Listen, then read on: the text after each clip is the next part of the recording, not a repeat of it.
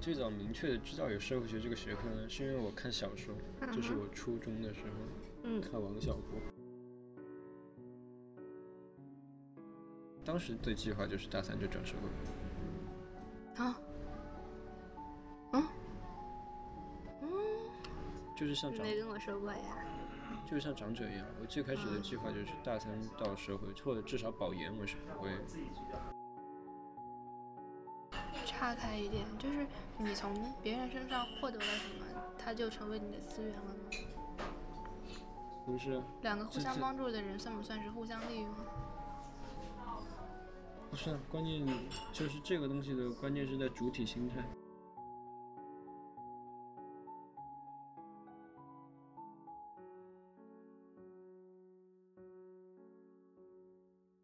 哎，所所以你上学期到底是为什么想转专业？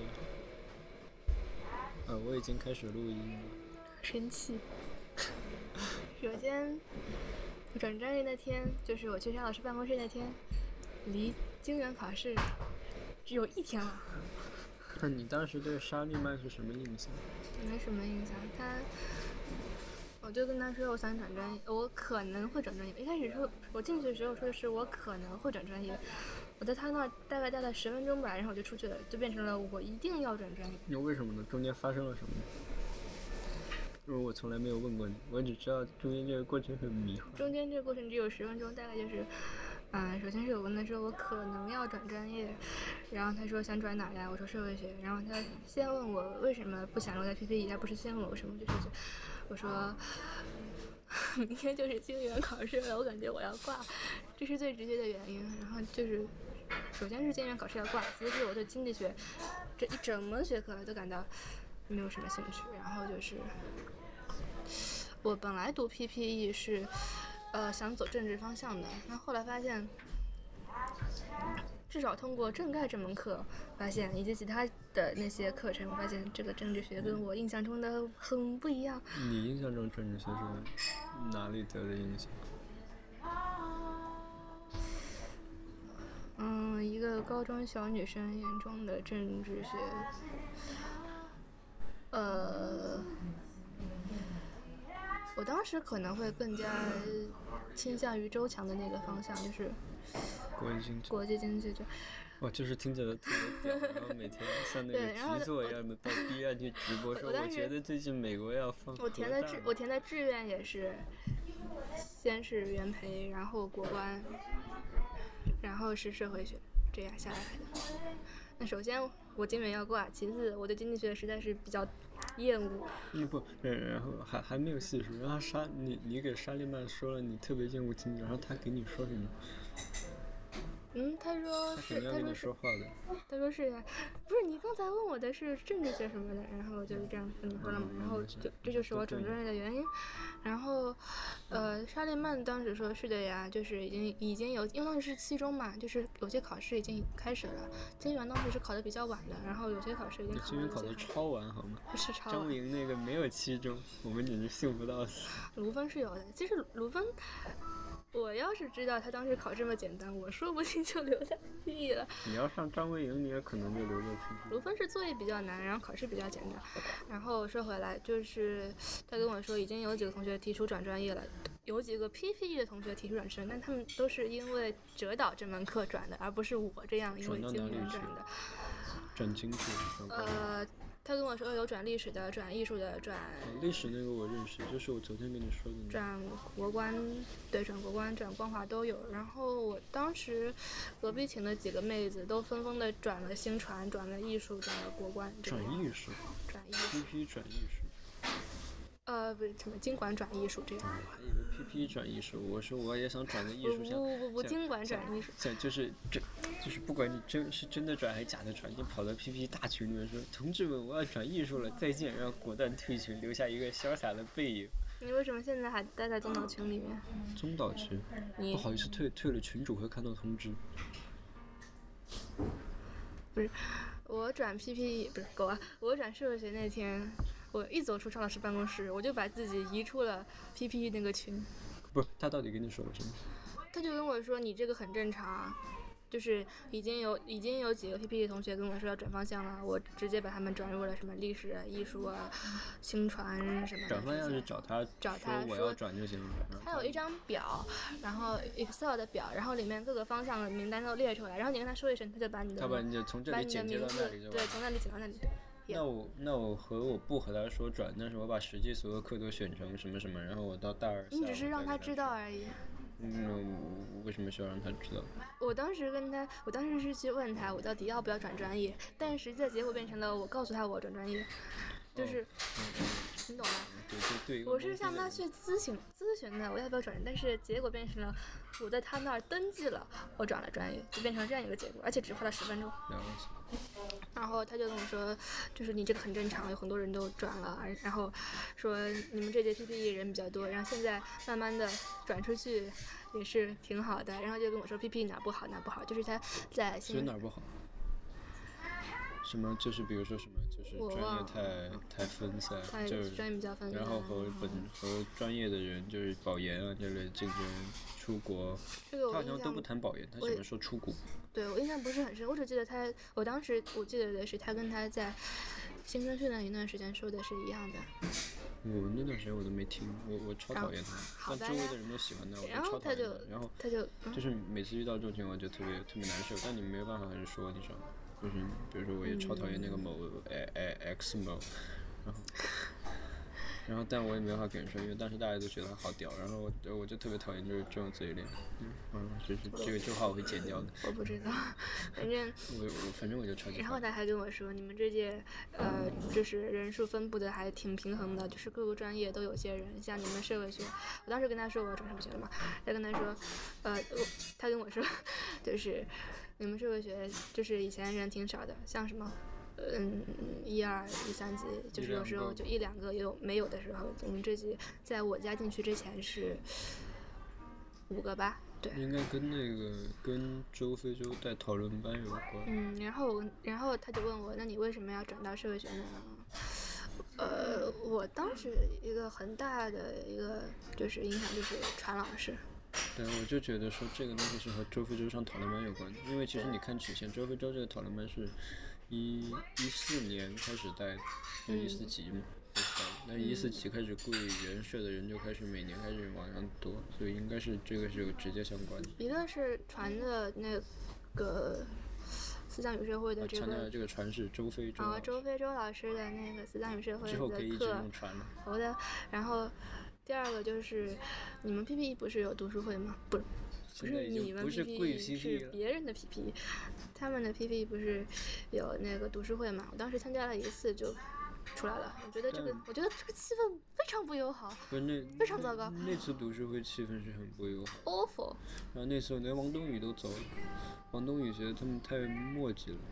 是啊，我觉得很然后墨迹后面后面。有些纯粹是翻译的问题。我的意思是，你你有一个，如果你懂德语，或者说你找一个懂德语的人，就是有些问题就完全是到后面包括 nonsense。因为因为那读是我跟完的嘛，我记得没有我我没有我没有一次缺席，我跟完的，然后几乎绝大部分问题我们都会说旁边需要有一个会德语的人，然后就要么就换一个译本来对，然后其实反正我收获也不能说不小，反正但是也不会特别大，但是里面就是就是很反正墨迹，然后第二个是我觉得气氛不太友好，我不知道为什么，我的感觉就是这样，我觉得气氛不太友好。然后我参加了一次我就退了，但当时我参加了另外一个读书会，是社会学的读书会，就是上来不是讲珠子，现 在不是是那个社会学的原社的，就是总共是那种六七个人的新生的读书会，是黄康佳带的，然后。第一次来了挺多人，像什么王丹阳他们都来了，就是几个学长学姐。然后第二次就只剩下黄康佳了。然后，呃，我们当时是在建文草坪，然后围在一起读社会学想象力，就那个氛围就要比 PP 读书会友善的多，而且它的内容就作为一个当时并不了解帕森斯的人读来还是 interesting 的。然后第二次我们读的是，呃，乡土中国，然后第三次读的是乡村经济。然后我转方向的那个时候，我已经读到乡村经济了，你们不是每本书都读选段，然后你每本都没读完吗？我读完了，我可认真了好吗？社会想象力你不是还没读啊？社会想象力是读的选段，然后你可以买，你可以买新译本，然后那个康那个康好的好的叔已经把然后我已经把我批了一通了。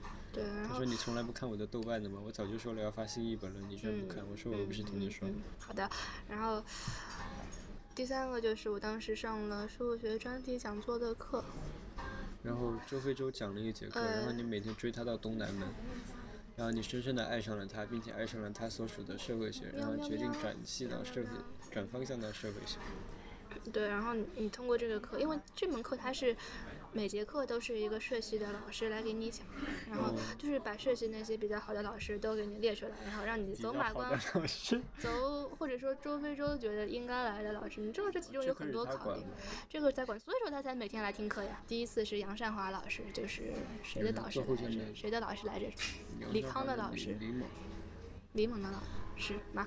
也是李也什么也导过李李猛啊，张静啊，这李猛，不是，I'm sorry，杨善华。杨杨善华啊、张静啊这些，然后我对社会学有了些了解。我为什么要选这门课呢？是因为我开学的时候我对社会学比较感兴趣嘛，就想加社会学的读书会。然后黄框家说，不选社会学专题讲座的一律不得来读书会，所以要感谢黄框家。我选了这门课所以，所以这反正很复杂，主要就是因为这个康佳叔叔呢，嗯，呃起起因，呃我我跟你理一下，起因就是呢你想报读书会，嗯。然后呢康佳叔叔说你要报社专，嗯，然后社专呢，嗯你认识了传老师，然后你深深的爱上了传老师，及其然后你每天，追随传老师到东南门，然后嗯你决定追随传老师的脚步一直往前。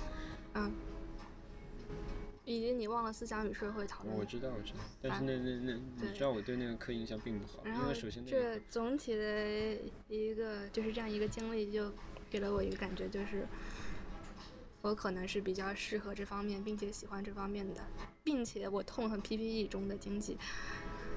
那，就是你你要知道这个，就是这，反正这这这个思路在我身上就更复杂。嗯就是我最早明确的知道有社会学这个学科呢，是因为我看小说，就是我初中的时候嗯。看王小波，嗯，然后我们的当时打折嘛，就是听讲然很后你认识了李银河，对王小波也是社会学，他也是做社会学，对，然后并且他还写计算机，当时我觉得这能同时做这两个真的 so 超帅，你知道吗？然后还写小说，然后我当时特别迷恋就是既能写小说又能写代码的人，然后我我突然意识到可能读社会学好像和这些都有关系。然后，并且还知道他们居然是搞男同性恋，你知道，就是在我们初中或者高中刚开始那会儿，其实男同性恋还不是现在一个这么一个很流行。至少那时候你上初中时候已经挺流行了。那就是我我是从那个时候开始看 BL 小说的。初二，我那那那那问题就问题就来，我那我就可能，我觉得这个可能是说浙江和我们这里是，嗯我们这里至少在我们初中时候有有几个女生会喜欢看 BL 小说，其他只是其他班上其他女孩子只是保持中立态度。嗯，我们当时是班里面一个处于舆论中心的女生喜欢看 BL 小说，然后她就成了全班的风潮。主要是看哪些女生喜欢，然后她能否带动一股风潮。这这可能有偶然因素，然后当时觉得这个东西好酷啊！我靠，因为你给他搞个性小性性少数人群，然后包括因为我初中一直被人叫当成一个 gay 嘛，虽然我一直有女朋友，但 是每天都做一些很 gay 里 gay 气的事情，比如说抱着我到我到现在也还会，但主要是现在熟悉男孩子少了，嗯然后大家都好像特别正直，因为都怕被别人说 gay，但我们原来没有这种顾虑，比如见到男孩子就抱，当然亲是不会的，就抱上去然后手牵手啊，去吃个饭。那上厕所我就不会一起，就是特恶心，然后被人当成 gay 里 gay 不是气的。，男生是勾肩搭背，而不是手牵手。我们是手牵手，手挽手，不叫手牵，手挽手，手挽手跟勾肩搭背也是不一样的。手挽手是吧？好的，所以就每天作业很 gay 里 gay 气的事，所以可能也有这方面的原因。但是，这是我最早说，我我其实最早就想到贵校社会学，因为一个很现实的原因是贵校社会学分确实太他妈低了。然后后来就考考完试，考完试的那天，隐约有一种感觉，是我他妈这次考的好像还行。然后对，把答案对了，就是很，我把答案对了，说真的考的还不错。当时真的误以为自己要拿全省最高呢，结果后来你知道吗？出了一些不可描述的事情。然后呢，就也还行，然后就和卢一峰和卢一峰聊天，你看，我操，这哥也是搞社会学的，就招招生的时候学多，但，后来来了贵院，来贵院呢，当然一个比较，就是 PP 专业，其实我是在那个高考之后，高考之前我就知道了，但当时不、嗯不是了解特别多，而且贵校传统了解不是特别多。然后之后在那个政界，就是嗯嗯那个网站，他们当时搞搞那个节目，然后就类似专业介绍，当然没有介绍这个，但是呢买那个，像他们在通过众筹一类方式去做那个专业介绍，然后我买了之后呢，不抱希望的跟他们发了一封邮件，因为那个是可以拿一封邮件询问一个和专业有关的问题，结果刚好有一个贵校一零级 PPE，现在在那个。啊麻省，哦，读经济，嗯，你认识吗？我不认识，好像不是经济，我不知道，我记不得是什么。因为你看过这个 PPE 的这个它的发展史，你就知道在他们那个时段出去的都是经济不。是他们那个时段兴盛的刚好是经济，现在才发展成了这个样子。对然后给他发封邮件，嗯他就他说的其实就和沙利曼说的差不多，就反过来也表明了沙利曼其实对沙老师，我们尊敬的嗯是沙老师，他其实对整个这个专业的，你说发展也好，说流变也好，说它里面动态也好，其实完全不了解。这和一个已经离开这个专业很多年的人的说辞是一模一样的。你不能说这个专业是完全没变化的。我当时离开 EP 还有一个原因就是，我当时以为他们就是，不是说这三门学科，而是这三门学科中我们要学的科目，他们多少是联系在一起的，就是问题其实你懂吗？但是实际上，我上我上学期上的那些课，它让我感觉十分的分散，就是他们之间毫无关系，甚至是就怎么说让我感到有点精神分裂这种感觉。这东西和我最初期望是不一样的。对，就是我期望的得到经济教育是经济史或者经济思想史教育。比如说你给我讲斯密马克思，其实包括到当代经济学家、重要经济学家几乎都有思想史产出的，嗯但是没有，并没有人讲。隔壁有开课一门，就一学期就讲完，这肯定是不行的。就至少就我的取研究或者说我感兴趣的取向来说，它完全不合。而且另外一个就是明很明显的和 PP 整个为最搭界的，明显就是奥派，贵校并没有什么奥派。然后奥地利学派经济学，贵校并没有什么奥派，就是你你听张维迎那课真的就是我完全不理解为什么什么，我不点名了，就 Elmo，就是对对这个东西完全没有察觉，他认为他就是张维迎是在水，但其实张维迎你不管他水不水，你你知道他是有经济学功底的，他为什么站这一边肯定是有他的原因的。嗯虽然他那个实在太扯了，企业家是经济运作的中心。操 然后，我我当时就说就报 PPE 嘛，嗯，当时本身了解也不是特别多，我只知道这是个贵院一个比较大专业，就还算贵院一个明显是传统专业，传统优势专业，在贵院，然后嗯取向也比较多，然后之前就是发邮件过程中也了解，就是和那个社会学亲缘还比较近，说挺好的，不行，当时的计划就是大三就转社会。啊，嗯，就是像长你没跟我说过呀。就是像长者一样，我最开始的计划就是大三到社会，或者至少保研我是不会保，比如说你不管是出国出到 PP 还是保到哲学这些，我都几乎没有考虑过。我读 PPE 的时候，就是我刚进大学的时候，我想的是本科读 PPE，然后保研保社会。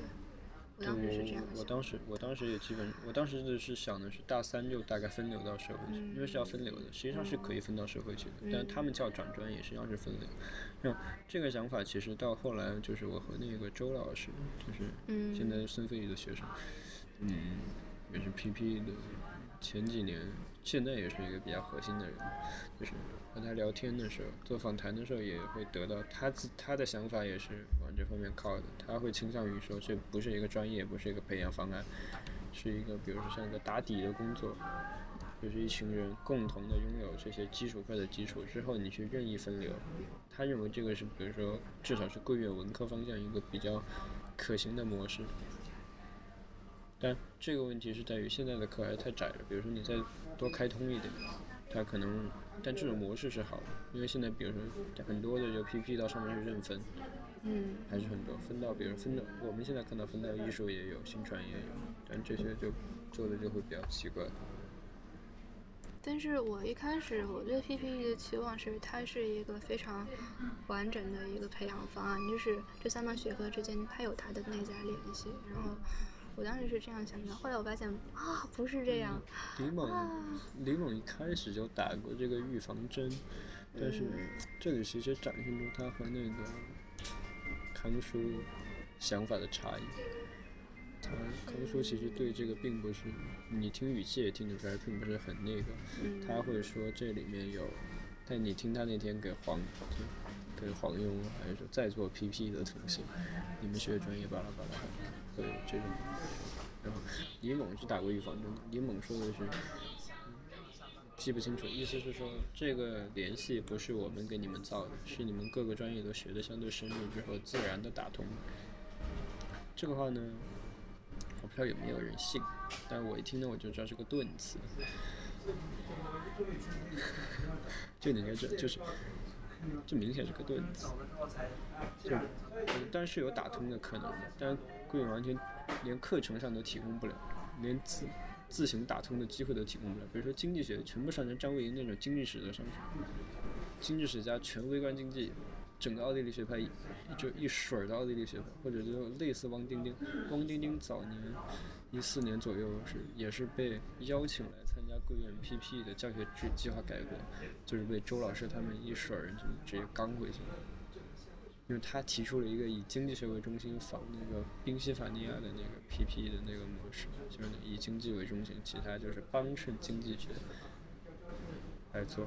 然后当时被一说搞回去，或者你就搞汪丁丁那种，张维迎那种，汪丁丁那个就很鬼的叫什么行为经济学，有点鬼，但模式上差不多。嗯，其实我一开始的心态很就一方面的话，嗯，你存在着那样的理想，就是变成一个什么学术大拿三科技通，什么鬼，就是那种追求一种所谓的上好的生活，然后变成一个更加整全的人，然后你懂的。但是另一方面，你又知道这个其实很难实现，然后你又觉得你选这个专业主要是因为它很稳，就是大部分人都选这个专业，然后它同时，我是说文科，同时又很容易转到其他专业，就是它很稳。然后怎么说呢？你一方面你又向往那种什么上好的生活什么的，一方面有那种就觉得你不是没上指导课吗？啊，你室友跟你说的吗？这些专业名词，不是我一开始我认识就是你一开始用的不是这些专业名词。我一开始就是这样想的，因为我认识一个在 PPE 的学姐，就是在呃我高二的时候参加了那个优生体验营嘛，贵校的，然后我们当时的体验营班主任就是一三级的一个 PPE 的学姐，然后她就跟我灌输这些，嗯，就是你一边追求这种善好生活，一边知道它其实很难实现，然后你觉得你选这个就是得过且过，然后它很稳，然后你觉得嗯过成这样就过成这样吧，反正不会太差到哪里去。这这个其实，嗯，我到现在也是会有这种想法，但这个另另外一个其实我读问题是，我读社会学也是这种样子，对对你一方面有那种啊对这样的那样的理想。但有些很很很现实性比如说你想，比如说你现在读了黑帮大佬的一天，黑帮老大的一天，你就想，你就想那种，嗯，潜入黑帮做他的保镖，然后做这样的那样的田野调查，然后什么什么，然后就是改变社对，会就。超帅。对，但是同时你知道，你学这个专业就是，嗯，至少不会混得太差。对，但但这里就是有那个问题，就是偶然有一次就是讨论，就到讨论班结束，当时赵宇飞和张志航也在，因为帅哥讲嗯，哪次不是他讲？都是啊，但是帅哥讲笛卡尔，好的他。们听过理想国，就去听笛卡尔。嗯回来路上就是张志航当时已经很倾向于做历史方面的东西了，就整个转型已经选课都全部往历史和社会学两两边去选，然后赵宇飞就他们两个在那儿聊天嘛，就赵宇飞有点刚他的意思，你也看出来了，赵宇飞会说，觉得说你们历史做的那工作，就每天去读那个文本，挖一些东西，做那种很细小的东西，就是说这个东西不够大，不够用，就是你可能你那学姐会用的术语叫高嘛，这东西不够高，它在洞里边儿。但这这个这就是说白了就是这个想法，我是从从来不会有，就是我是没有过这种想法的，最多说你偶尔会，就是我我坦诚，我偶尔比如说，嗯，对，比如说学经管的，可能会时不时流露出这种鄙夷情绪，然后瞬间意识到自己也在鄙视链的终端，我并不是在最顶端的，但是有些很实际的，比如说我最早写。我最早选 PP 一个很实际的原因是说，呃，你是在鄙视链的顶端。呃，不是不是不是不是不是，我我不至于这么傻，就是一个很实际的原因就是我当时，呃，一方面想读社会学，去去全都怪王小波；另一方面就是想读计算机哲学。嗯，然后你发现贵 PP 根本就没有那什么。不是然然后，嗯，我爸，直到我高考结束，就他在我。他思想是有转是有转变的，嗯，就是这是我为什么一直给人说，我给很多人说，但很多人从来不相信，就是教育永远是个相互的过程，就是你你第一次生而为人，你父母第一次当父母，假设是独生子女，嗯，你父母第一次当父母，他们也不知道怎么当父母，嗯，你在学学什么东西，你在学，比如说怎么当一个孝顺的儿子的时候，他们也要学怎么教，他们也要去看育儿经的，他们也不是生来就会的。所以，我爸也是会变的。他比如说，在我初中的时候，比如说我给他说我想读社会学，想读哲学，他不可能。哦。嗯。不是这就，我妈会同意，真不可能。比如说我选文科的时候，我爸都是和我不是吵，被我我花了很长时间才说服他，并且他当时还有点不高兴。哦，你爸这么别扭。但是后来就，后来你会发现他自己变，他自己但。我多亏亚马逊，感谢亚马逊公司，我送了他一个 Kindle，嗯，他就看了超多书，各种那种入门的哲学书，然后对哲学的态度发生了转变，嗯，然后但是他的态度仍然是，这个东西不能当成一个饭碗，但他现在承认哲学教授工，哲学教授工资还不错，这但他还是认为这个东西不能当成饭碗，不稳妥，然后。一个好玩的事情是他这个印象其实是来自于他念大学的时候，他应该是大专，嗯，他大专，他后来才进修念补的大学，嗯，重读的大学文凭。他念大专的时候有一个哲学系的教授，应该是做不知道做什么，反正我爸也不懂。他说每天按他的描述很疯疯癫癫在学校里面走来走去，他当时就觉得学哲学都是疯子，嗯你应该能理解，就是他能带人会有这种想法，然后。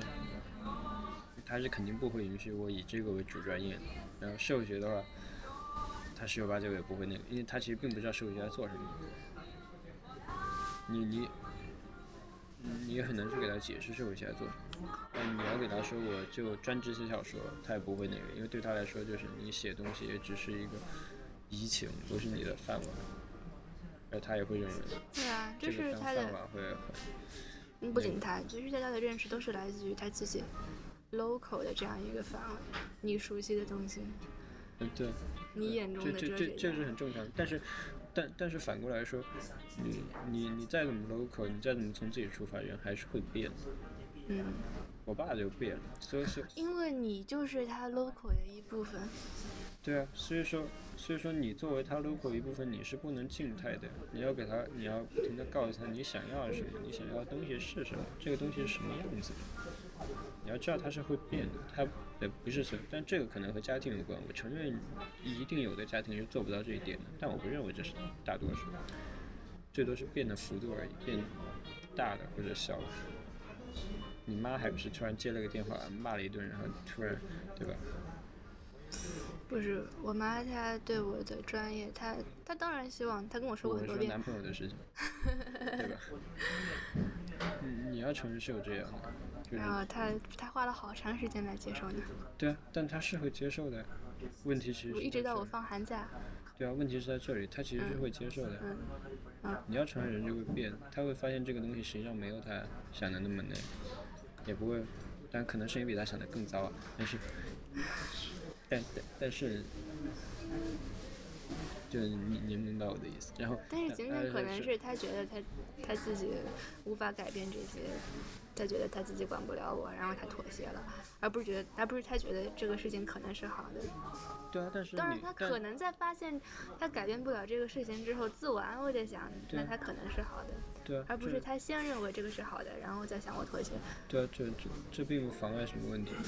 嗯，但是他选专业的时候，他并不像你爸那样，他就是他爸当然希选专业的时候没拦过，他当然希望到选专业的时候没拦我我知。道，他当然希望我去学什么法律啊、经管啊什么的，但是怎么说，也只是建议而已。他最终选什么，就是我跟他说，我跟他说我想学社会学，我我说我想学哲学，我当时还是一个充满了理想的少女，看到很高的东西。嗯的时候，就是他会跟我说你这样赚不到钱什么的，然后我会很生气跟他吵架。但是你发现最后他也没有怎么拦你，主要是我当时填志愿很匆忙，我们当时是我参加那个计划是这样的三位一体嘛，然后但是一直不开放那个报名通道，直到我面试的前一天才开放报名通道，并告诉我必须在几点之前把名报好。然后你填志愿是在那个网上，就是在报名的时候报这个三位一体项目的时候填报的。然后我当时不知道，我我填完个人信息什么的，转到下一页就发现，啊，你的专业意向是什么？第一、第二、第三、第四，一到第五为止。然后我当时以为这个只是表达我的意向，就并不是正式的，所以我就随意的填了。我想想想，原培，呃，国关，呃，社会学，然后历史、哲学，这样排下来，一共是五个。然后我再填完这个，我以为只是表达一下意向，但实际上就是真的那个志愿的时候，就是我我觉得就是挺随便的嘛。我当时填这些真的只花了十秒钟就叭叭就填完了，就根本不过脑子。而且事实上，我对除了呃原培之外的其他的专业并不怎么了解。我只是觉得到那边去，即使差点成为一个国关的人。但是那些专业，你可以从他们的划分看，就是即使我到那边去，我不怎么了解，到了那边去，我发现我不是很喜欢他们，我也不会过得太差，即使我转不出去这些专业，嗯，对。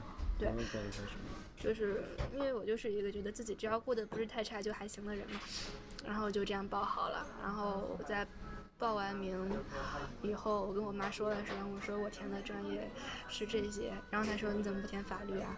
我说我不喜欢嘛，她说好嘛就好了。结果这个就是真的真的真的志愿，然后我就来原培了。哦，然后我当时就选 PP，我我今天扯回来，我当时选 PP 一个很重要的原因是，就是跟这个考量有关，就是我一方面想读计算机哲学，另一个嗯想读社会学，你知道我超纠结的。然后呢，你为什么不去信科修社商，或者去社会学修信科的双学位？我觉得我和信科的人处不来，可是修双的话，就我和信科的人处不来。去社会学修信科的双学位。我也觉得我们社会学的人处不来。你这么爱王小波，你怎么跟他处不来？嗯，王小波不是典型的社会学。你跟卢玉芬处不来吗？你跟李康处不来吗？你跟我处不来吗？你们是这里面我比较处得来的人。嗯，你们发现这些人都有个，都有一些共性，什么呀？比如说可能都觉得在家里买个自动贩卖机挺酷的。是个很酷的事情。嗯，呃，但比如说你像我跟赵宇飞说这件事情，他无动于衷，表示哈哈哈哈，发一个表情包，完全不理解这个嗨点在哪里，对吧？嗯对，就，然后然后比如说你刚看完一本黑塞的小说，嗯，你找谁发一个，啊对方完全不知道你在嗨什么。就就就，然后嗨，我又跑题了。我当时说，我选这个比较重要的原因是，我一方面想读计算机哲学，嗯一方面想读社会学，嗯但是呢，嗯，我还是知道我爸对我是有期望的。嗯，所以我就想，我就安慰我爸说，我选这个专业里面是有经济学的。然后我爸当时还特别，我当时也这么跟我妈说对的。对吧？这这我觉得应该是个很普遍的原因。然后我爸当时，我记得他晚上开车带我回家，嗯因为当时基本就是只要我选这个院专业就已经，我选这个院基本就报了就得了嘛。我们是知道排名的。嗯然后，然后我爸就说有点可惜，要是这个是 PP 加个社会学教育，就它叫什么 PPES。然后我说其实这个专业里面社会学课还是可以挺多的。他说那挺好啊。嗯然后，但是后来事情你也知道，就是来了归园之后，就是就尤其进了这专业，就也不是不适应嘛，其实挺好的。就但就学校学姐人都挺好的。那我一开始和张志航、赵宇飞就还认识。而且我一开始以为你会永久的留在 PPE。我不知道，我我一开始其实就有点怀疑，就我一开始可能最开始可能半个月的时候还好，主要是一开始你你表现出一副巨老的样子。我难道不是？嗯，你就是巨老。我说你一开始表现出一副 PPE 我一开始巨为什么表现出一副巨老的样子？我不懂，什么时候？主要集中在，也就是其中那段时间，就是你在那个我们国庆的时候做做那个社会调查之后的那次报告会上做了惊天地泣鬼神的报告。这个报告是这样的。嗯。就你要知道呢，我是现学的 SPS，然后呢，我几乎是采用我能想到的，就是我便利了一六级的所有邮箱，然后用嗯。我自己写的代码，但是失败了，嗯。就找了一段可以检验邮箱是否可用的代码，嗯。然后跑了一遍这些邮箱，从里面筛出来四千多个，然后用邮箱去群发，然后我发现我的邮箱被封了，因为他说你短时间内群发太多，为什么为什么不去那个元培官方那个大群里面随机找人呢？我就这么干的。有那个四个级的大群吗，但是我想要，我想不不不，我他只要求，他只要求你采访新生呀。我找了三百个样本，嗯嗯我找了三百个全校各级的样本，我还做了各级对这个事情不同，那就我只其实做的比较多的是一六级，然后我采访的不是这个，但我做了一组统计，嗯我做了一个三百人统计，跑了 SPS 跑相关嘛，嗯嗯对，然后当当时就想着这样，那当时这已经是我能做到的极限了，就已经没有任何办法了。所以你当时就表现出一副巨老的样子。我当时坐第一排啊，我听你报告说，哇，磨磨磨，并且为我自己那个我那个垃圾的调研报告感到十分的哦心，碎。你知道，就是期中那一次，嗯我就深刻的反省了贵国的中文教育，因为那一次大家不是要交流论文，嗯。那次我就发哎现要交流论文吗？我们组交，因为你要你你要做个总的报告啊，总的报告得有个人执笔啊，要把其他人的东西整合进去。那我就不说我们读总的报告是怎么写的了，比较的心碎。然后当时就就很苦恼，因为我会发突然发现很多人中文，嗯，你懂的，因为我也跟你吐槽过，中文有严重的问题，这这这涉及到文字洁癖，但我们组已经算好的了，因为张志航也有严重的文字洁癖，所以你们组主笔是你，朱笔是我，就是你很明显，对，然后陈鑫就跟我说，当时我还不知道你的名字，他就跟我说，我们组主笔那个人很奇怪，导致我们组的报告很奇怪，导致我对我自己的报告丧失信心，因为他的划分跟我完全不一样，什么什么。然后他把这件事情跟张志航说，张志航说没关系，没关系，没关系，他那篇报告就是他的那篇不是，应该是你们组的那篇报告跟他自己的报告其实基本上是一样的，然后他的报告跟你们所有所有人的报告都不一样，所以你不用担心你自己显得奇怪，然后他就放心了。就是这这其实跟我的访谈有关，嗯因为我我一直做的访我我我一直做访谈风格，我我直接就是做的真是真非结构，嗯，我就做的超谁能做结构性的？我们组是很多人做的是结构性，我是有一个，我应该是半结构型，就是我自己是有几个问题在的，但是这对，样聊着聊着岔开去了。我我就是做的是真非结构，但是我会，因为这里有个问题，如果你认认真去看那个我们的访谈记录，我不知道你看过我的访谈记录没有？我跟你看过我的，嗯，对部分，我看过你的部分。如如果你看过我的访谈记录，嗯就是里面人我我都打码了，嗯都换了。如果你看过我的访谈记录，你会很明显的发现，就是就是你录的是视频吗？不是音频。行，如果嗯你做结构性的话，短时间之内你能采到很多信息，但是采不到很重要的东西。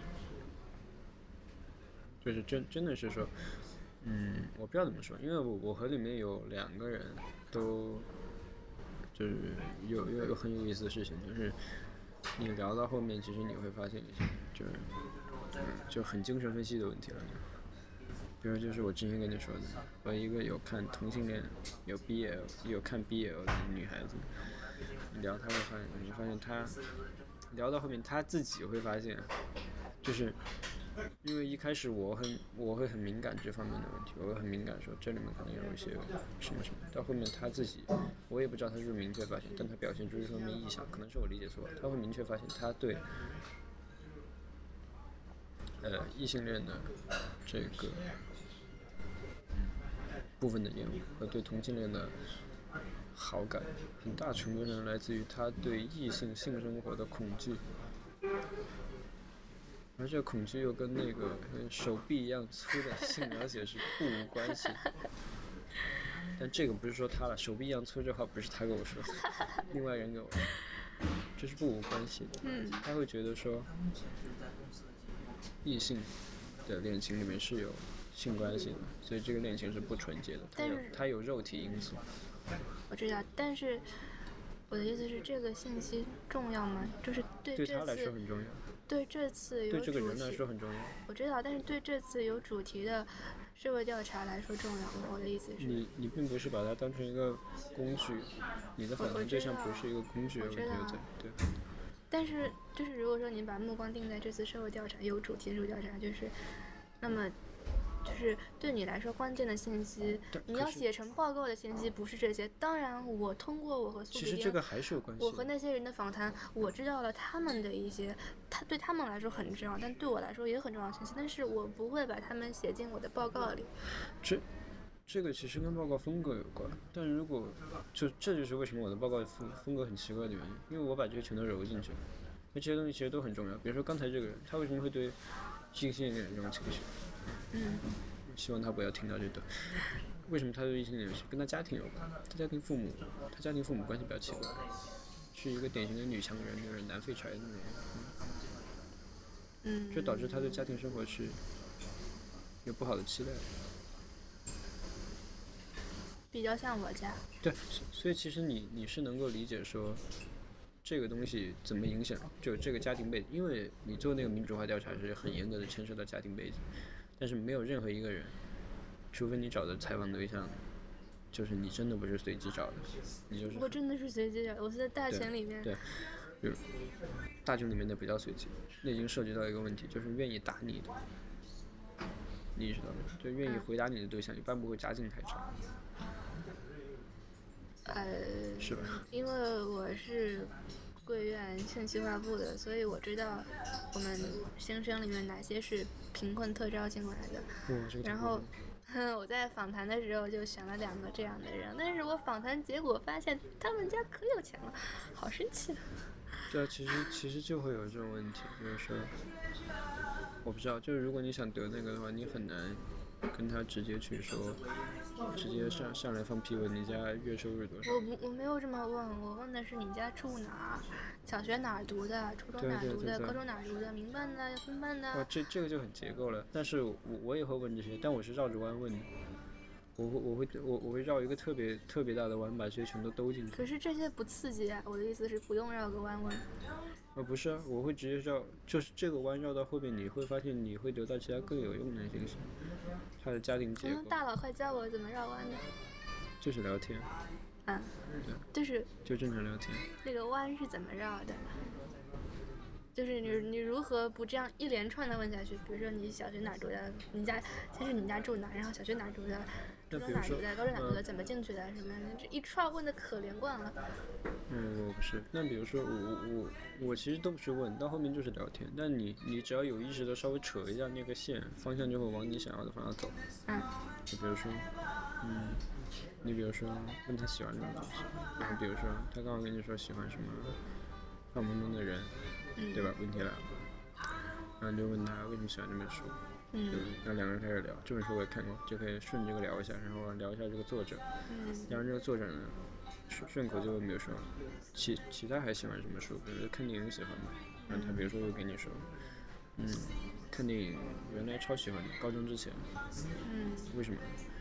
因为高中之前每天就是在初中，初中在哪儿？我每天和小伙伴周末都出去。嗯，然后我说出哪儿？你们城大吗？你住哪儿？出去要很远吗？就出你来了，这圈儿啊可大了。对吧？但是这核心信息你全都出来了呀。嗯然后，嗯，然后顺着，比如说你高，那为什么高中不在那儿？他会跟你说他们当地教育状况，为什么他高中不在呢？因为都是贵校学生，你也知道贵校学生，就是这些东西他自己都会分析，就是为什么你你是你是问他什么？你高中在哪？然后你附近怎么样？我是直接让他把名字告诉我，我自己去百度。哦，不是啊，不是啊，不是啊，他也会告诉我名字啊，但我这却我是兜过来的，嗯，却不会显得很突兀，到时候他不会认为我是在调查他，你能理解吗？就这我，知道，如果但是我我意识。到我我被人调查，我会，这因为我自己的性格，我如果被意识到被人调查，我会极端不我舒适我。不会像你这么的迂回，因为我在开始我的访谈之前，我其实跟长者就是你们的助教聊过，就是要怎么做这个，然后他就说，就他就说他自己去农村跟老人做访谈的时候，就是保持一种唠嗑的状态就好了。所以我虽然我其实我有些问题就问的很直接，你家住哪什么的，但是我保持着一个这样唠嗑的状态。这这是习惯问题。比如说你去 nova 先点份烤串儿，然后两杯酒，然后你就对那种愉快的氛围，然后背后放着温柔的音乐，然后你就特别用一种特别唠嗑一般的语气跟他说你家住哪啊什么的，但是你知道吗？就是是那种你家住哪儿这什么的跟我有关并没有并没有你说的那么刺激。但我我不知道这个其实涉及到说我们那个风格的问题，我整个风格全都是就很接近精神分析那种范式。嗯，而且你知道我自己的访谈，我跟你说过，就是傻白甜，就是聊某个话题，先把自己的经历哇哇哇讲一通，然后然后我都这么坦诚了，然后你来讲你的，这个样子。嗯，一开始你会觉得说这里面是有什么东西，因为你知道吧？我对 PP 了解最深刻的样本呢，就是两个人，一个叫赵宇飞，一个叫张哲浩。因为最早呢，卢一峰让我和小潘来北大玩，嗯嗯，李康招待我们，我说这这，你会后面会感叹这真他妈是缘分。嗯嗯，我会把脏我会把脏字都删掉，这样，别这样。然后我会逼掉，就是那个逼，电视台逼，真逼是缘分。然后他当时就是，嗯，他李康，李康听说我们两个的取向是社会学，嗯都对社会学比较感兴趣。嗯小潘当时是准备修个社硕，嗯嗯，法双不能修嘛，嗯法院不让修双修了，然后呢就找了他国社课上成分数最高的两个，一个赵宇飞，一个张志豪，然后过来五个人吃饭，嗯，后来就认识了，真他妈是缘分。对，然后中途呢就扯闲话了，中途呃后来张志豪给了我李康的豆瓣，哦然后给他发了个豆油，给他发了个小说，哦，他看完之后，反正哇，哔哩吧啦把我夸了一顿，也没怎么夸，什么小说呀？你写的？我写的，把我夸了几句，是我看的那个吗？是，嗯，但他肯定没看完，因为那小说极难看。但是他确实把我夸了一顿，但是他他夸的呢也比较就克制，因为他其实没看完，嗯。就那小说写的烂，我也知道，就是它结构上出了非常严重的问题，而且我今天看我可能要改掉三分之一。嗯。但语言上我始始终觉得问题不是特别大，不太一样。我当时是，我当时写那个小说是看二六六六，看一小节就写一段，看一小节就写一段，一直到我写完我就把那本小说看完，所以风格严重受那个波兰尼奥影响，就极端繁复，然后但被人批评是华丽到无用。但我不认为那个风格叫华丽，我觉得是不觉繁得华丽繁复，就是非非常就极端绕，但我就超喜欢绕。然后反正就噼里啪啦吧夸了一顿，然后当时说了一句非常非常神秘的话，我过去半年一直不解。他说：“其实看你的小说，我就大概知道你会喜欢哪哪些社会理论。极端神秘，但是我当时一直不理解，我觉得这是算命的，就很神棍，你知道吗？嗯但还略有点兴奋。嗯我说这个真的可以，因为就这么多年我，我还是知道，比如说，就这个可能跟读书有关。比如说，你如果喜欢卡尔维诺，你一定十有八九不会讨厌某一类的文论理、社会理论也好，这些东西你都不会去讨厌。他当时说的就是极端复杂。哎，说白了就是我对 PP 的两个 sample 就是赵宇飞和张志航，但是我和赵宇飞，但是聊的不多，主要张志航，因为张志航你也知道，脾气很 nice，嗯人也很好，心思细腻，对吧？问题来了，这个样本是很特殊的，他在他在 PP 内部，事实上他现在专业已经和这个关系不是特别大了，但你现在我也知道，就是他的那个性格，他性格和我还比较近嘛，在在这个专业内部其实是，并不是一个典典型的。我不是很了解张志，怎样更典型？嗯，我也不好说，我甚至怀疑这里有没有一个典型，因为这专业实在太复杂了。但是很王明显的，算不算一个典型？对吧？嗯，这个算吧。但王东宇和赵宇飞是性格还是比较像，如果你能理解的话，对吧？就这明显是，包括甚至张帅到齐潇，他们性格都比较像，或者那个沈凌峰，这几个是性格都比较像。你现在对你那个已经转已经转出来的专业是什么看法？PPE 吗？嗯，嗯，我现在三个室友都是学 PPE 的，然后光华转 PP，interesting，然后生命的轮回。呃，他们分别想走 PPE 当中的三个方向，谁是顶级？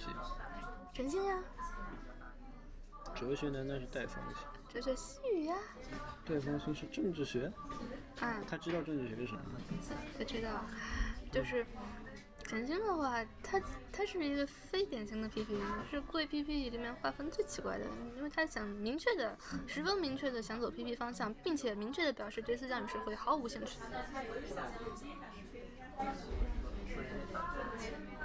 我跟你说过这，个真的就很特别。对我跟你说过嘛，他的人生理想就是，我跟你说过，首哇，先这个比如说你也不能算特别特别吧，比如说上个学期的 L 某和 X 某也差不多这个画风，都在 PPE，然后其实他们连 PPE 课都没有选好，全部选的光环，我知道就，但这个但但跟陈星又不一样，性质不一样。陈星是那种特别踏实的那种，然后他就是跟我说，我的人不，刚才那个话有歧义，你知道吗？啊虽然不一定 X 某和 L 某知道这分别是谁哈，嗯，但是呢，你跟他说那句话是诚心不一样，他是特别踏实的。有问题吗？你这句有话实际上是在说 L 模和 X 模是不踏实。我就是这个意思呀。虽然我也同意吧，但是算了，我不讲。陈星是特别踏实的那种，因为他跟我说，就是这期刚开学的时候，他说他用一个下午认真的思考了他人生中到底追求的是什么这个问题，他说是根本的追求的是什么这一个是个问题。钱，一个是享受。不是，一个是钱，然后第二个是他说的是安逸，安逸跟享受是不一样的。首先要有钱，其次要过得安逸。但他其实如果真做经济这个方向，很难过得安逸，但是钱倒是有了。呃，当然这个理解比较的偏狭。我的意思是，至少看起来钱是有了，就再再做钱和有关的工作，只是在做跟钱有和钱有关的工作。假装自己很有钱每天研究的都是几万亿的活儿。然后因为，然后就是我我特别可以理解他，因为政治贵校的政治这个我说政管那些课就是不太好，然后哲学的话，那他为什么不考国发？嗯，不知道为什么吧。他为什么不考国范的项目？国范的项目超好。你你知道好到什么程度？但是国发的本科生项目是去年刚推出的呀，对啊，所以超好。你知道但但是是刚推出的呀。对啊，所以今年就可以报。所以你知道嗯，不知道，但是我觉得，我觉得他马上就可以转。不，他已经好到，那个康叔都专门给我推荐了，嗯，他专门给我说，国发有个项目你可以考虑一下。好了，我希望陈金不要听到，但是我觉得陈金不会去，因为他是一个追求稳定的人。嗯，我还以为他爱你。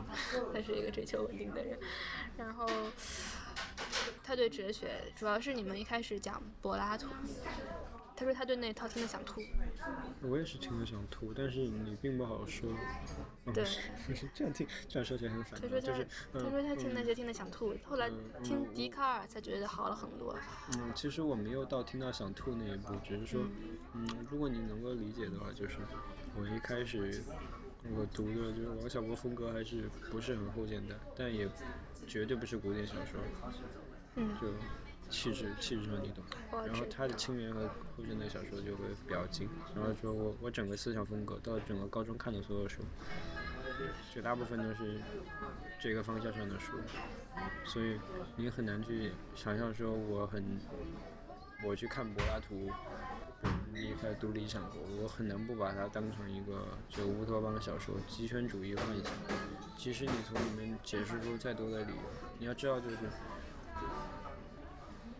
整个哲导，对整个哲导课，嗯，我听到的到目前为止最受用的话，不是什么什么洞穴、什么光、什么线段，你知道，就是凡是上过课的人，每天都会在那个发票上逼逼，就感觉自己在努力的向外爬，然后外面有个太阳，嗯，我要追逐更真的、更高的、更善的东西，对吧？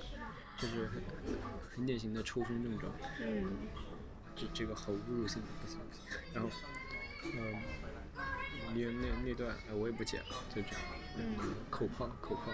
然后我我自己的话很难不把它当成，嗯，说差，就是我刚才要说的是，我整个课最受用的话其实是那个张帅的，张帅。但张帅真的说的很诚恳，就是他会说，他说过两次，一次期初的时候，一次期末的时候。嗯，他会说那个，我们做哲学，做什么都是在追求一个，他用的词是都是在安顿自己，嗯，你要找个地方安顿自己。但是当时我觉得这个，就是我当时也会觉得就很飘，因为当时其实已经是有点不适了，就是会觉得这个东西很奇怪，就是和一群觉得自动是贩卖机不好玩的。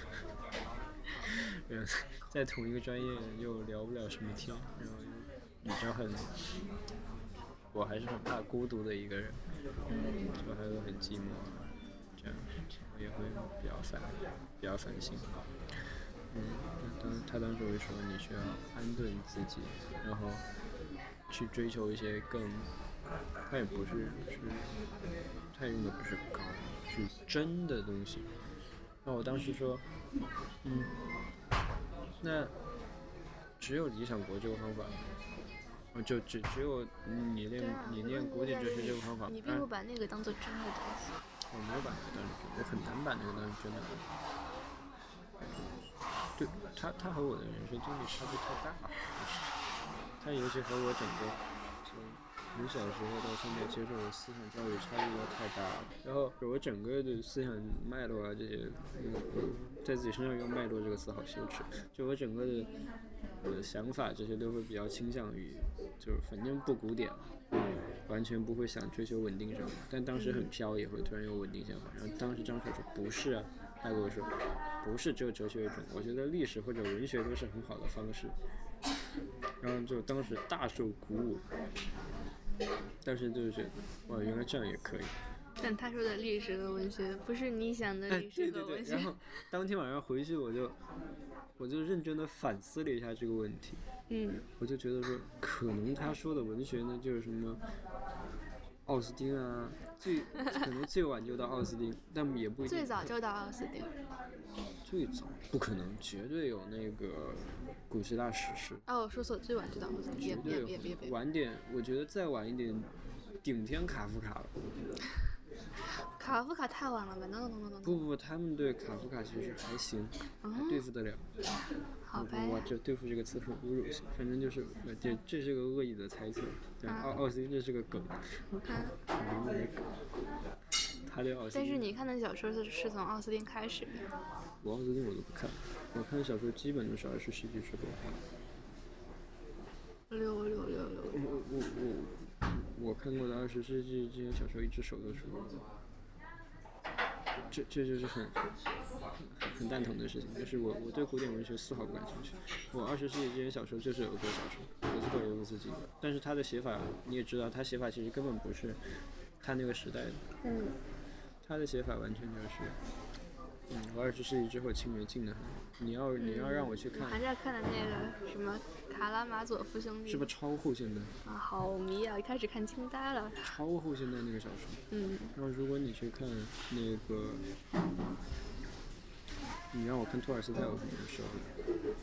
就是当然这我对托尔斯泰呢是有刻板印象的，老实说，这个刻板印象呢不来源于谁，来自于王小波，他他的朋友写信，就骂是写信还写杂文骂托尔斯泰，嗯就是他当时会很严肃地讨论说这个，因为他们当时电影也越看越多了嘛，我就开始讨论说这个我们其实很多年前有讨论了，他们当时应该书不够，所以没有接触到很先那种讨论，会讨论说，既然有电影这个形式，那我们去写小说意义又在哪里？就写，尤其写列夫·托尔斯泰那种小说，你从第一页翻开了，嗯，他坐上了一列火，哦，他说的是安娜·卡列尼娜，安娜坐上了火车。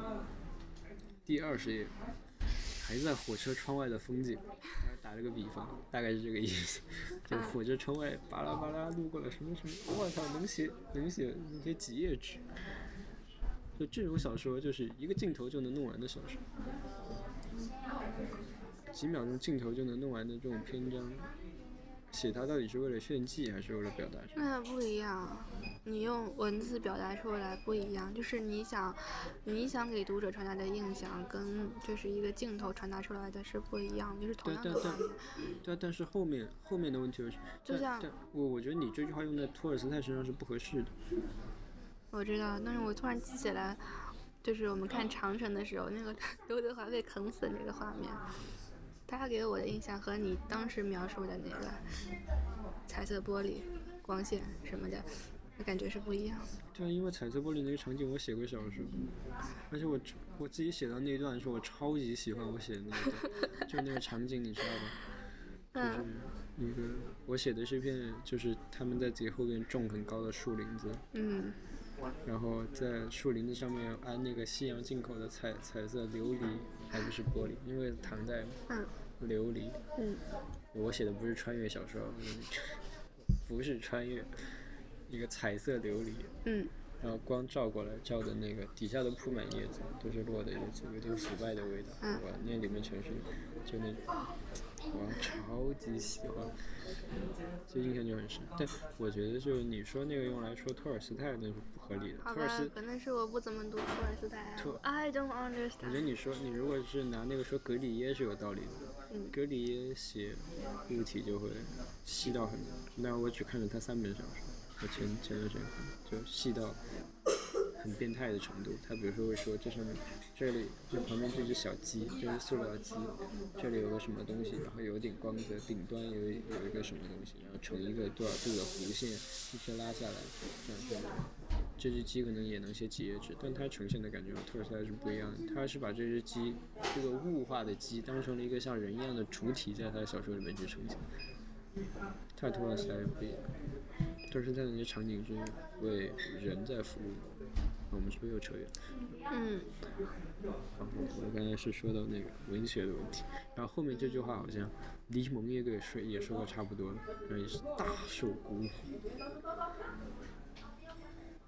那真的让我想转专业的呢，主要主要我发现其实也没有特别的原因，就是那个宗导把我吓到了，就是我觉得他。其实理想国已经有点那个了，就是理想国，其实你如果我自己心里是很别扭的，就这个情绪我自己是很别扭，就是我一方面会向往那些很轻浮的东西。你知道这个就是我去年读书会和这个上哲道也差不多。我印象最深刻的呢，其实不是韦伯讲了什么，我印象最深刻的是我们聊天的时候，那个沈凌峰说到韦伯很鄙视玩票者，就嗯在各个领域之间跳来跳去的玩票者，当时脱口而出：“这好帅啊！”这个，呃，就都盯着。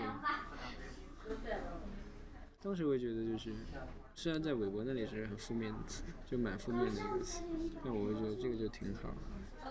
可是 P P 又很喜欢吴飞，那飞哥我不知道，他算玩票吗？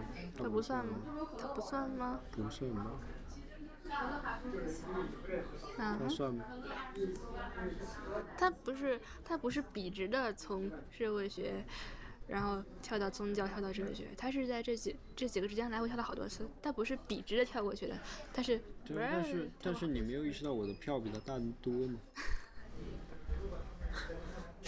就是我想玩的票是比吴飞大得多的，嗯哼，而且对，对，就是这里面有个界限，就是你是在，嗯，当然这个玩票者肯定不是说不严肃的态度，嗯我我虽然态度是不严肃，但我内心是很诚恳的，自我辩解。但这里面有个问题是说，你是不是把它，嗯，嗯，就是，嗯，你如何区别一个人是个玩票者，还是我们所谓的跨学科人才？就是他们难道不是就是同一个就是同一个概念，只是只是带有褒贬色彩的两种说法，但是就是同一个概念。就像今天讨论的什么混沌啊，呃，自然性啊什么，并不是，并不是。嗯，比如说，嗯，打个比方，就像男同就像男同性恋和基佬一样，不是跨学科人才，他只会在他跨的学科之内去讨论。嗯一个玩票者，他其实只他就算不懂 programming，不嗯，懂编程，他也可以谈计算机哲学，那是我不懂玩票者，我错了。对吧？嗯。那当然，这个和我的人生经历有关。我也比原来比较喜欢的一个主播呢，就经常有这样类似的话：艺术是什么？艺术就是不专业。我们时代最大的问题就是什么？我们时代最大的问题就是专业。就因为你知道，就是专业是专业很好，但专业很无趣。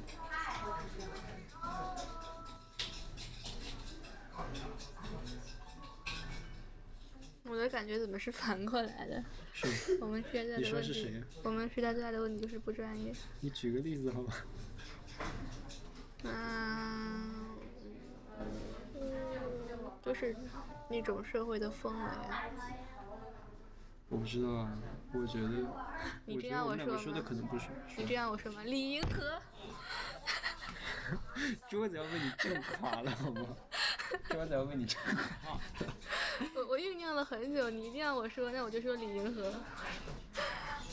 他就是一个，我觉得他不是一个合格的社会学家。但他不是玩票者，他只是我只是我们两个说的不专业不是一个意思。我只是在说，我前面那个我说不专业是社会最大的毛病，然后你让我举个例子，我说李银河，就是我们两个说的不专业不是不是同一个东西，嗯，我说好的，包包包括可能这些理念我们也是，就这些理念可能直接涉及到我们一直谈，比如说什么博雅教育、通识教育，就我我手们对好疼，就我们对通识教育的理解的区别可能也就在这里。嗯我对通识教育的理解就是培养一群很帅的玩票者，或者说他他也可以成为各个领域专家，这这我倒是无所谓。但我自己的理想形象是，比如说他是可以玩得起票的，但现在很多人是玩不起票的。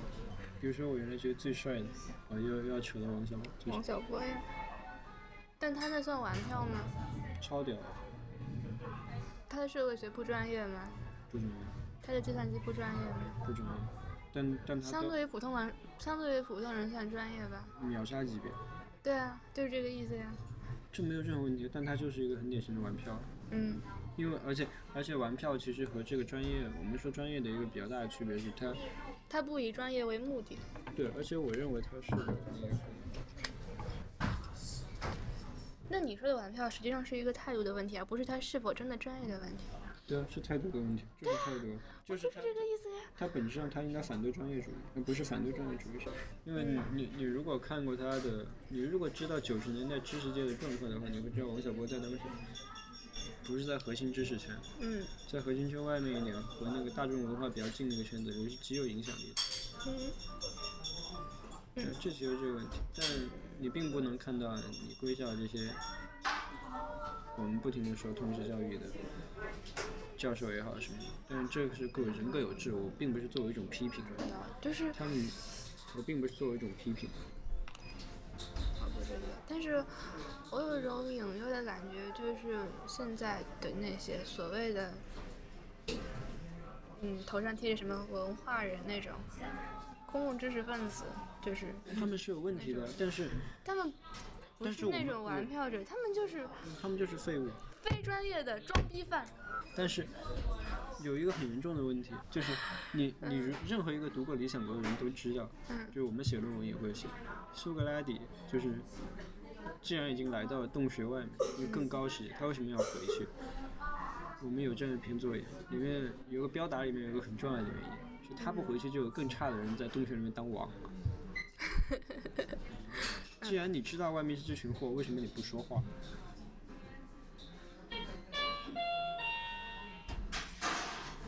不知道。对啊，就是你，你读了无数的道理，对，但为为什么你，对，这些这这这些都是你所有人读的道理，然后每，但这里面有相互冲突的地方，比如说我也可以自我辩解，我为什么不去说话？因为那是很低的东西。不是低不低吧，只是你没有那么多精力。我的意思是，你可以做你更喜欢的事情，不是每个人都有那样的社会责任。不是不是不是有没有，而是你愿不愿意承担。对啊，但这这其实就是我们所谓时代的问题，就是你说的不专业，其实很大程度上不是因为我们的时代不专不业，，我的重点在后面，装逼犯不是前面不专业。当然他们是，他们是一是合在，他们是一水儿的。之所以装逼犯能装这个逼，是因为他们是合在一块儿理解的。之所以装逼犯能装这个逼，是因为有逼的人不说话，嗯，所以才需要有人装逼，因为永远是需要逼的。六六六，给我看你的逼。没有，请不要这么低俗好吗？就是你，你很难说他会发有人更更实际的，但但我并不是说你都要去发声和什么政府硬刚，我我我我不是这个意思。但是你，比如说你专业到一定程度，或者说不是专业，而是你做学术到一定程度，或者说甚至是你刚开始做学术，你都会有这样一种谨慎的态度，就是不随便说话。这我知道，因为你说的很多话都会，我你你是比如说你给我发那个那个女的叫什么？岁月至柔是吗？我不知道，我记不得了。是叫岁月至柔，就是那个母子母子性那个。其实我我我把那篇文章看了好多遍，我都不敢再下评价，因为我是一个社会学学生，我嗯，对，但 你懂的。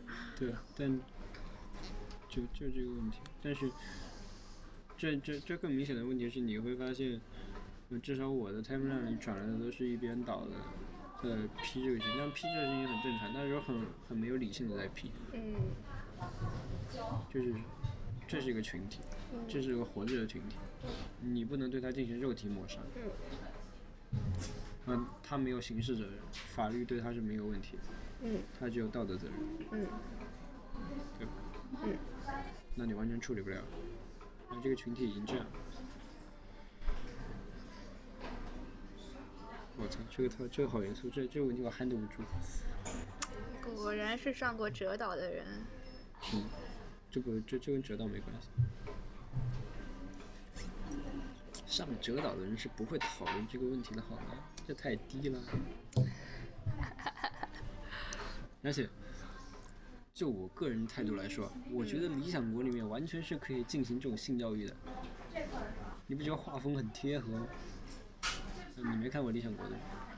我看过第十章。哦，你要看中间，男性女性要生活在一起，嗯。然后女的要当男的用，那男的不当牲口用。然后，那什么护卫者阶层要一起生活，然后首领给他们配对，嗯。你俩结婚就你俩结，你俩结婚就你俩结，生下的孩子要巴拉巴拉，然后嗯，你不觉得这个制度完全是可以进行什么那个性教育？嗯。画风很合。然后我们把把把把话题扯，好的。我跑了好远。明明在聊我转专业的事情，还是你在绕一个大弯儿？其实我是在绕大弯，绕绕绕绕绕。但是我我也不在意绕丢在哪里。但就是你你如果要剪节目的话，你会知道就是绕的弯不能特别特别大，因为反正对我来说就是 regular 的唠嗑而已。照照你这个，我可以每天做节目了。我们每天的 regular 的唠嗑都好有深度。聊什么都是唠嗑。嗯，所以那个，哎，刚才问过没有？什么？我好像没有。啊哈。就是你对，你理想里面的通识教育是个什么模式？还是说你认为这个模式是？我觉得我现在就在接受通识教育的，因为我跟你说过，就是原培的通识教育不是体现在那一章的通识课的那一章的列表上的，而是体现在它的自由选课上的。我可以选任何我想选的课，只要我喜欢它，即使他跟我本专业没有什么联系，只要我喜欢他，并且我认为他对我有用，甚至没用也行。就是我选了所有我想选的课，然后我觉得他在把我。可以变得更好，也可以对我来说没有什么用，但是只是让我很开心而已。就是自由选课就是一种通识教育。比如说，宗导，谈不上让我很开心。没有，就是。也对我没什么卵用，就是我总觉得，嗯哼。就还是我昨天说的那个，对我来说，嗯，在自由选课上面，其实我还有，就是一方面我统一说，就是自由选课肯定是一个特别特别重要的。但在自由选课上面，其实我还有一些其他的期待，就是我会期待说，很自私的说，但是其他领域我也期待，但不一定会上。嗯我会很期待说，比如说有人讲一下计算机哲学，环境哲学。对，或者说做一些，那这个就或者做一些，比如说，嗯，你知道，就是我一开始想读哲学呢，也有很多的误解。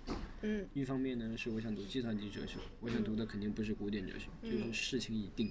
嗯。我一开始从来没有想过，我有一天会去读古典哲学，就是我这辈子都没办法想象的事情。像贵校这古典范儿。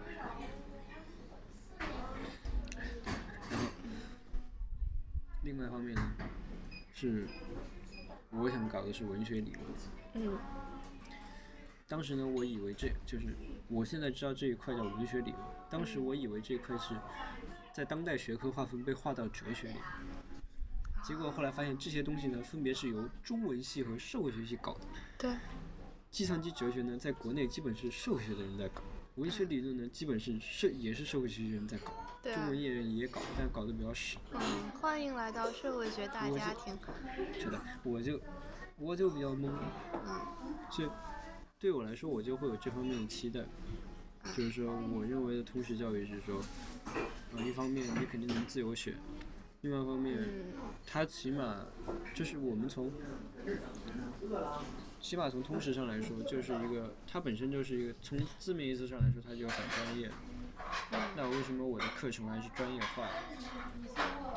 我课程之间为什么要有那么多的障碍？当然有，有很多课你是。因为贵校在搞的并不是，或者他是想搞的，并不是你所理解的那种通识教育，只是，它只是一个比较好听的名字。我的意思是，它更加的形式主义。不过我岔开一句。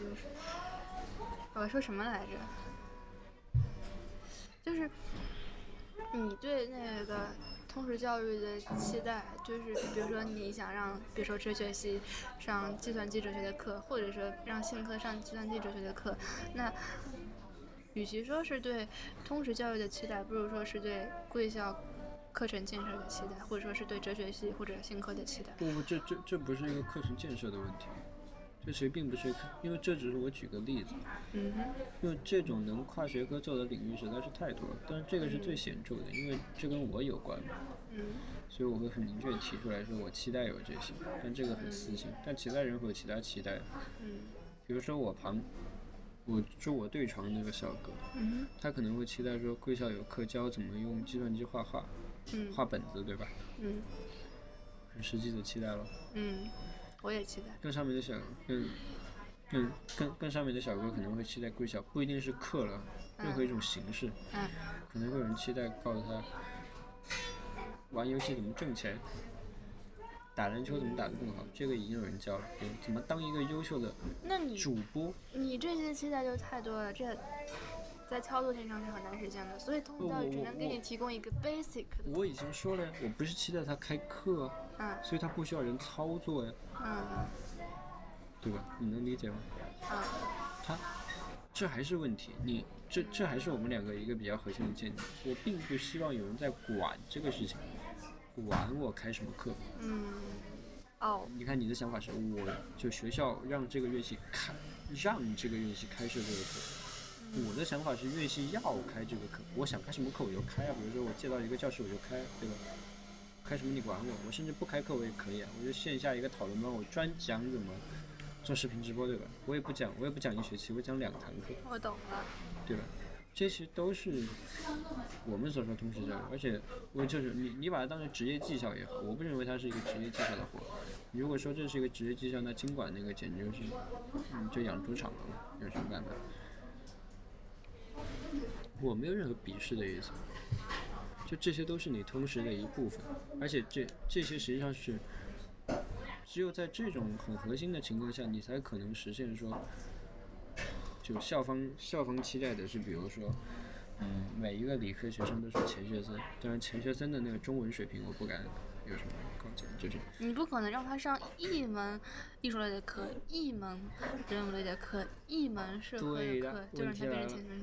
对了，问题来了，这这就是我认为他们的问题，就是包括他们读的，就这其实也就是他们很核心的问题，他们的文他们的专业都划分的很非常有条条框框，这里面是没有中间节点的。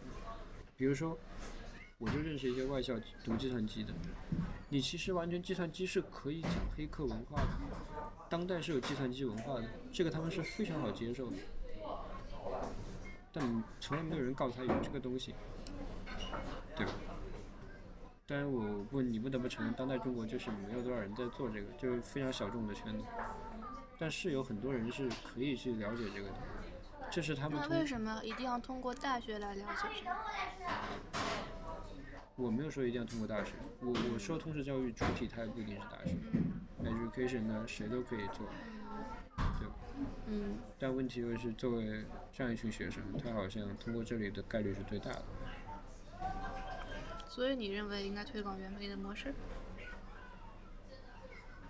事实上是不现实的。我这我觉得应该推广，但事实就是至少不是不是原培的模式该推广，自由选课是该推广。原培模式有很多问题，原培模式问题已经不用说了。我说的是自由选课，自由选课 only 自由自由选课绝对要推广，但是现实操作是绝对不可行。以及以及以及什么大三以前不定专业，我觉得都是可行的，完全没有任何问题。因为，而且这这操作上也绝对不需要贵校那个什么某就呃某 S 老师去考虑什么，就张牙舞爪的喊说你大一就必须定个意向，完全不需要。意向也可以改的吗。那是可以改，所以它的作用其实不是没有你想那么严重。没有那么严重。但我上次已经跟你说了，有有很多人都是这这。这完全就是你一个指导老师理念的问题。你在一个至少是自称是通识教育部分专业的，属于教育改革先锋，但是好像已经不那么先锋的学院，喊喊出这种，你作为一个某一级的带头的人喊出这种话，那是很很奇怪的。就是这这这说明这这这什么通识教育教育理念从每个人对他理解都不一样，而且甚至具体的执行者，假设他真的是一个执，但他就是一个执行者，那影响力还不小的一个行为，因为干了毕竟这么多年了。作为一个执行者，他都是这种想法，你又怎么办？因为稳定总比不稳定好呀，对他来说。对他来说肯定是的，因为他他他是数字嘛，他看的是数字嘛，他说的话其实我也不好说，很多时候就会让我感到恶心。他那天在那里说，你要多认识你们，你就你这级的朋友，以后大家都是各行各业的领军人物，都是你，都是？很认真的。他给旁边的一个准备走经管类的说的，都是你的资源。这是他对一个走经管类的学生说的。我在旁边，他看着我。当时旁边不止我，还有一群各种明显不是经管的人，因为有有我见过的 PPE 的人，这都是你们的资源。然后我妈也跟我说这些，对啊，每个人都会跟你说这些，但这里是有问题的，因为他是这个教育理念的执行者，他不是你妈。你妈可以说这些，他说这些就会显得极端奇怪，对吧？而且另外是你妈不是搞教育的，对吧？她是更另外一个更奇更奇怪的是，就是你即使是用推己及人那套，你妈还是有你一个女儿，而且你妈根本不认识你的同学，对吧？啊，除了，就你妈根本不认识你的同学，对吧？她让你把你的同学当资源是蛮正常的事情。嗯因为对他来说那些就是资源，他不认识那些人，他当然可以物化他们。嗯因为他他毕竟他又不学马克思主义，对吧？有西马的就正儿八经马克思主义哲学，他也不学。但但是作为一个搞教育的，认同时认识去至少有全年级所有学生名单的人，他对他在一群学生里面对一群学生说出这个话，就显得而且他是理直气壮的。但是如果是熟人，很熟的人，你就不会把他们当做资源吗？我是说对啊，我知道啊。我妈妈，对啊，你你你是不会把你父母当资源的。不是我的意思是，即使是很熟的人，就是比如说我妈说，就是你也要，我妈跟我说你要对他们好一点啊，你看到人要打招呼啊，你要你要主动的跟他们如何如何呀，因为他们是你的资源啊什么的，就是那些很熟的亲戚，这个就涉及到那个，就是即使是很熟的人也也也存在这样的情况。嗯，我我的家庭是为什么？你可以说这个是物化，也可以说是什么，嗯，就是中国传统的什么人情啊什么的。但是，我不认为这有什么传统特色。